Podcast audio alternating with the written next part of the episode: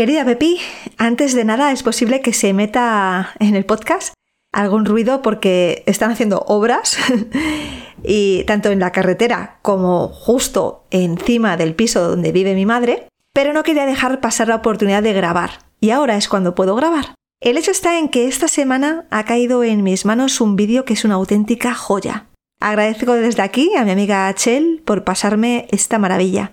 Es un vídeo del médico, también psiquiatra y neurocientífico, Carmelo Vizcarra. Él es vasco, tenemos la suerte de tenerle aquí en nuestro país y es una auténtica maravilla. Es una charla que se puede encontrar en YouTube, os pasaré en descripción el enlace para que lo podáis ver entero porque es, un vídeo de, de algo más de una hora que yo os voy a resumir, os voy a dar un poco de los highlights, ¿no? Lo más destacado. Os digo, esta conferencia que impartió Carmelo habla sobre curar el cuerpo, armonizar emociones, aquietar la mente y despertar la conciencia, que son los cuatro pilares de la sanación. Nada, quiero ir directa de cabeza, pasando por esta intro breve, a contaros todo lo que he sacado de esta maravillosa charla y espero que os guste tanto, tanto o más de lo que me ha gustado y me ha aportado a mí.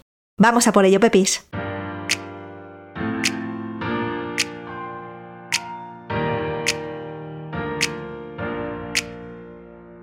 Bienvenidas, Pepis. Este es nuestro espacio íntimo, un espacio para mujeres que como tú, como yo, hemos superado un cáncer de mama, también para mujeres que actualmente lo están superando. Soy Rocío García y en 2015 fui diagnosticada con cáncer ER2. Aquí, en este espacio, en el podcast de Pepis, quiero volcar todos mis aprendizajes, también todos los miedos que he superado, todas mis creencias limitantes, todo lo que voy conquistando. Quiero que esto sea un espacio de crecimiento, de acompañamiento y que juntas lo hagamos más grande. Comenzamos.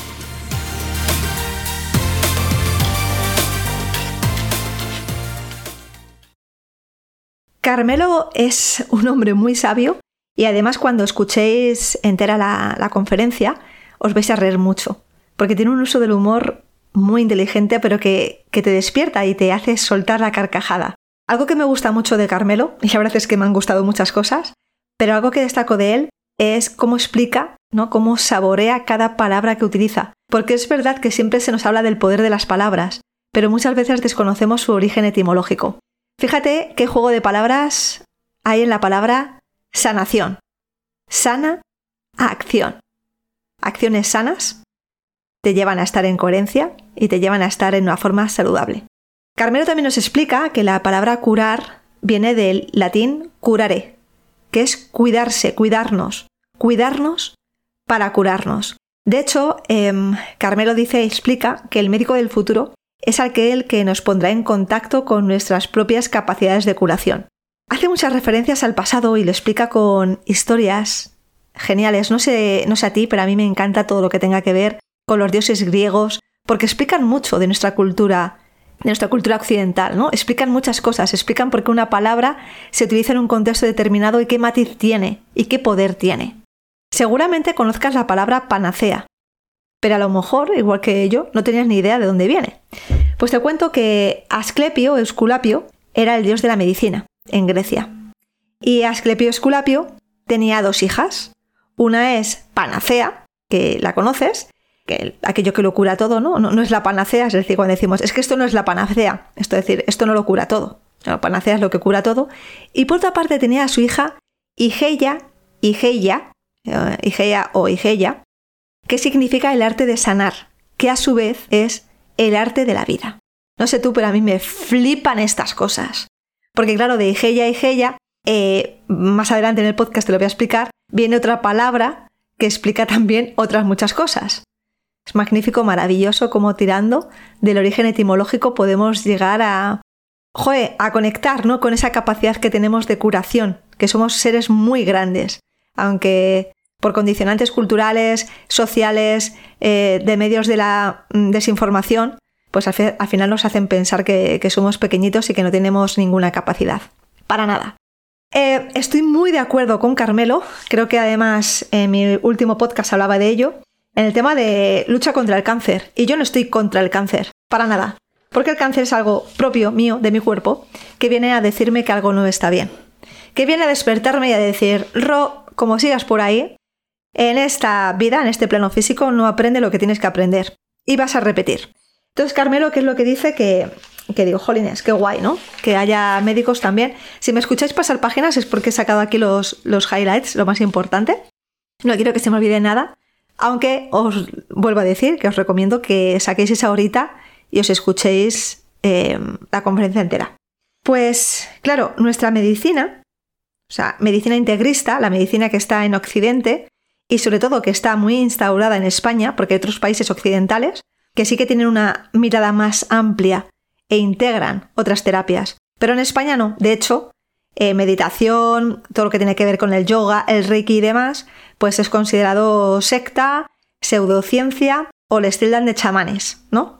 Entonces su mirada crítica es, ok, si no estoy en contra de la medicina integrista, yo no estoy en contra, obviamente, pero em, sí que considero que se puede ampliar la mirada y hacer complementario.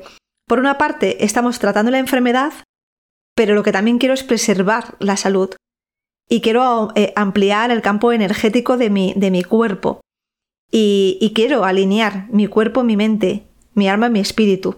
Y eso en el libro científico, en la medicina integrista, no se habla. O decidme vosotras, cuando fuisteis al oncólogo, ¿cuántas personas o cuántos médicos os han preguntado por vuestros hábitos o vuestras emociones? Porque a mí ninguna. Creo que de todos los médicos, si no fue en oncología, solamente una persona me preguntó por emocionalmente cómo me encontraba, cómo estaba. No sé, a mí me encantaría saber si a vosotras en alguna ocasión os han preguntado eh, sobre eso, sobre la gestión emocional, sobre vuestro día a día, sobre vuestros hábitos, o simplemente os han dado el protocolo de actuación y todo para adelante. Yo más que paciente, ¿no? El que espera, prefiero estar en la sanación, en la sana acción. Entonces, bueno, pues eso, terapias naturistas, holísticas, antroposóficas, medicina tradicional china, todo esto una chamanería. Chamanería absoluta. Por lo tanto, no es una medicina que se base en la ciencia de la salud, sino que se basa en la ciencia de la enfermedad. Y no solo se trata de combatir la enfermedad, sino, por supuesto, de preservar la salud y de educar en salud. No sé tú, pero a mí me hubiera encantado que una de las asignaturas de, en el sistema educativo fuera que enseñarnos, ¿no? Cómo nos podemos. O sea, la, salud es algo que nos tiene que acompañar toda la vida. Igual que el dinero, no tenemos tampoco ni idea de inteligencia financiera, pero esto sería otro tema. Pero sobre salud, a mí me encantaría que me hubieran enseñado. Y a lo mejor puedes pensar, es que eso es cosa de los padres. Bueno, pero es que a mis padres o a nuestros padres tampoco les han enseñado a preservar su salud. En fin, el hecho es que se habla de muchas enfermedades, hay un montón de enfermedades, y solamente se habla de una salud. Pero es que también hay solamente una enfermedad. Pensar, sentir, decir y hacer de forma incoherente, de tal forma que lo que piensas no es lo que sientes, si lo que sientes no es lo que dices, si lo que dices no es lo que haces. eso es un mal endémico, ¿eh? No ser nosotros mismos y ser lo que los demás esperan de nosotros. Esta es la definición que da Osho a la enfermedad. Cuando dejo de ser yo y comienzo a ser lo que los demás quieren que sea. ¿Por qué? Bueno, porque queremos ser aceptados, porque no queremos ser rechazados, porque queremos pertenecer, porque queremos mm, no romper la armonía, queremos que nuestro entorno no eh, bueno, haya un equilibrio, aunque eso suponga un desequilibrio en nuestro interior. Porque la salud es coherencia. Cuando te conquistas, hay salud. Cuando tú eres el más importante para ti mismo, es salud. Por eso Carmelo apunta que una de las cosas que tenemos que conseguir es pensar por nosotros mismos. No creernos lo que nos dicen ni creernos lo que escuchamos, sino experimentarlo en la medida en que podamos experimentar.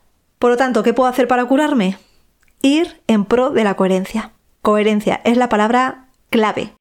Y para empezar a curarnos, pues a veces es aprender a desaprender desaprender, resetearnos, ¿no?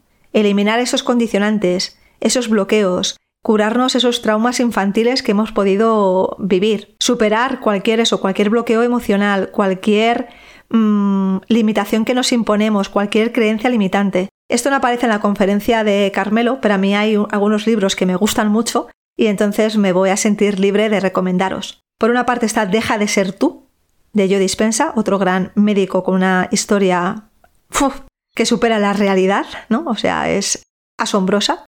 Puedes leer sobre la vida de Joe Dispensa, el accidente que tuvo y cómo se recuperó. Ya sabes, si eres, eh, si escuchas mis podcasts, que a mí Joe Dispensa es uno de mis must, sin, lugar a dudas. Y luego Osho también me gusta mucho y tengo, bueno, hay dos libros que suponen, bueno, clics bastante potentes, que es Ego y Conciencia. Muy buenos. Seguimos, ¿no? Con el tema de la coherencia y cómo curarse. Por eso a veces aprender es a desaprender. Vuelve a tu esencia. Es un trabajo muy duro, pero por supuesto tienes capacidad para conseguirlo. También hábitos, hábitos familiares. Chequea cuáles son esos hábitos y los que no sean sanos, sino que es porque siempre se ha hecho así, eh, lo que sea, cámbialos. Y hábitos culturales y sociales. Nuestro país es mucho... hay mucha queja. Nos quejamos mucho y hacemos poco. Bueno, pues vamos a intentar quejarnos menos y hacer más. Quizás sería un buen punto de partida. El debate aquí se está, el debate aquí se encuentra entre tratar la enfermedad y eliminar los síntomas o recuperar la salud. Yo creo que ambos es complementario, es decir, llega un momento en que, bueno, está el tema muy avanzado, como a lo mejor te ha pasado a ti, como me pasó a mí, y hay que tirar de la medicina integral, ¿no? Y tratar la enfermedad, pero al mismo tiempo puedes hacer mucho por recuperar la salud. Por eso el podcast de las pepis eh, no va en contra de, la medicina integral, pero sí que amplía la mira. Por eso me gusta tanto esta conferencia de Carmelo, ¿no? Se amplía la mira de decir, oye, que puedes hacer un porrón de cosas, que puedes moverte y hacer un montón de cosas. No te quedes como víctima. Las Pepis somos mujeres llenas de vida y sabemos nuestra capacidad. Vamos a llevarlo a cabo. La enfermedad viene a mostrarnos nuestras sombras. A veces no son ni siquiera nuestras sombras, sino que como personas fuertes que somos cargamos con la enfermedad para mostrarles a nuestro entorno a nuestros familiares? ¿Qué sombras? ¿Qué hay que cambiar? ¿Qué hay que aprender? Dice Carmelo, y lo he escrito tal cual, que el cáncer es una psicosis orgánica, donde algo se ha desestructurado, donde cada célula hace lo que le da la gana, no tiene en cuenta el bien común y por lo tanto se olvida del sistema. Cada época, cada época histórica tiene su enfermedad.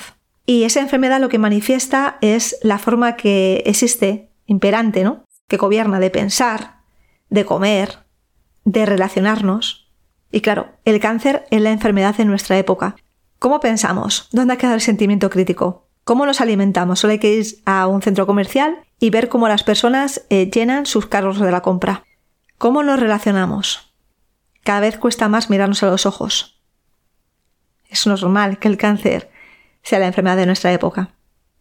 Por lo tanto, vuelvo a repetir que la curación depende de que no creas ni lo que ves, ni lo que oyes, sino que experimentes. Y experimentes por ti misma si tener hábitos saludables, si alimentarte de una forma moderada y sana, si hacer ejercicios de respiración, si hacer yoga, si estar de una forma contemplativa, si meditar, si expresar tus emociones, conectar con la naturaleza, bailar, todo esto, si te ayuda o no. Porque muchas veces yo preguntaba al oncólogo, ¿y qué puedo hacer yo para, ayudar ¿no? en este tratamiento? ¿Qué, ¿Cómo puedo participar para que la recuperación? Nada. Bueno, eh, lo que puedas andar, pues, y ya está. ¿Cómo? No puedo hacer nada más, de verdad. Afortunadamente, soy una pepi y sabía que, y sentía que podía hacer mucho más, y por eso lo hice. Y por eso lo comparto contigo, porque tú también tienes esa capacidad. Recojo de esos hábitos saludables el tema de meditar, que ya sabéis que es algo que me gusta mucho, que hago y que en otros podcasts he hablado de ello. Dice Osho que la meditación en Occidente es más de movimiento, ¿no? Y de hecho hay muchas personas que no pueden meditar eh, estando quietas, no pueden aquietar la mente y están siempre llenas de pensamientos y pensamientos y pensamientos. Entonces, eh, él lo que propone es que se haga primero movimiento. Baila, practica un deporte, hace una ruta de montaña, porque cuando el cuerpo se cansa, la mente descansa. Y para finalizar este podcast, que espero que te, bueno, que te haya aportado un montón y que realmente te despierte el interés de escuchar la conferencia entera, voy a finalizar con un dicho que dice Carmelo, que es de la escuela más importante de medicina en el siglo X, que es la escuela de Salerno. Y dice Pepi, apunta, porque lo tenemos todo. Si te faltan médicos, sean tus médicos estas tres cosas mente alegre, descanso y alimentación moderada. Y esta es la base de la medicina higienista. ¿Te acuerdas? Igeya, Igeya, la hija de, Bueno, tiene un nombre un poco raro y ya tira la página. Voy a recuperarla. De Asclepio Esculapio. Y como te decía, Igeia, Igeia, lo que viene a decir que es el arte de curar, o dicho de otra forma, el arte de vivir. Querida Pepi, con los ojos cerrados, con la mano en el corazón, seamos artistas de nuestra vida.